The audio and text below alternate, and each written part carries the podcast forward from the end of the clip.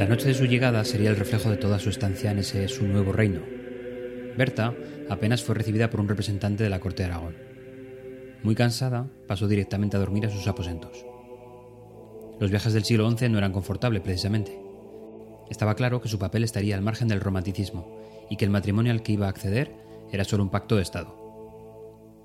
Todo le hacía recordar mucho al papel de segundón que su padre había tenido en su propio reinado. Este había sido un guiñol en manos de su abuela, y ahora la historia se repetía en su persona y su marido. Y la verdad es que esa noche, encima de la cama, analizaba el difícil panorama que tenía por delante. Su próximo marido era un viudo con dos niños enfermizos, y con el único objetivo de afianzar su descendencia con una segunda mujer. Para Guinda, él era el rey de Aragón y Pamplona, y ella se convertiría en reina con 22 años. Berta accedió al trono tras su boda en la Catedral de Huesca, y además de ser la reina en derecho, recibió una dote en forma de un núcleo fortificado y sus poblaciones circundantes. De nuevo, no accedió a la gestión directa de las mismas, sino que un gestor del rey lo hacía por ella. A los siete años de su matrimonio con Pedro I, el rey de Aragón, los hijos de este ya habían muerto, y en su matrimonio no había descendencia. La presión se acrecentaba, y lo hizo todavía más cuando al año siguiente fue el propio rey de Aragón el que murió también. La situación para Berta se complicaba por momentos. El hermano del rey se aplicaba, según la ley vigente, como el nuevo rey al no existir descendencia directa. A Berta solo le quedaba la dote de su matrimonio como refugio, unas tierras y pueblos de las que hasta ahora no se había ocupado directamente, y esta era su oportunidad.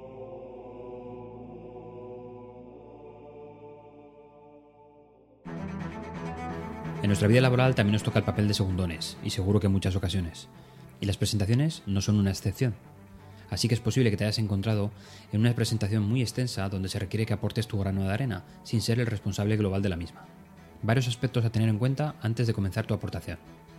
El primero, antes de comenzar, solicita al responsable que acote perfectamente cuál es tu parte de la presentación. Parece una obviedad, pero no lo es.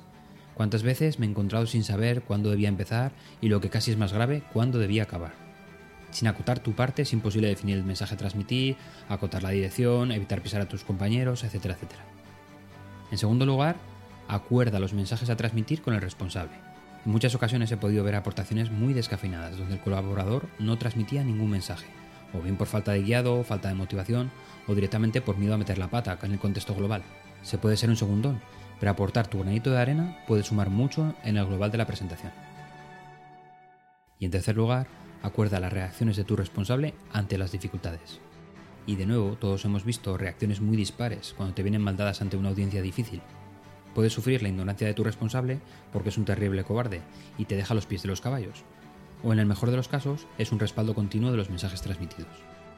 Si puedes hablar de cuáles pueden ser las reacciones de la audiencia antes de comenzar, habrás ganado mucho en tu propia tranquilidad y, por supuesto, la presentación global habrá ganado enteros para acabar por el camino previsto.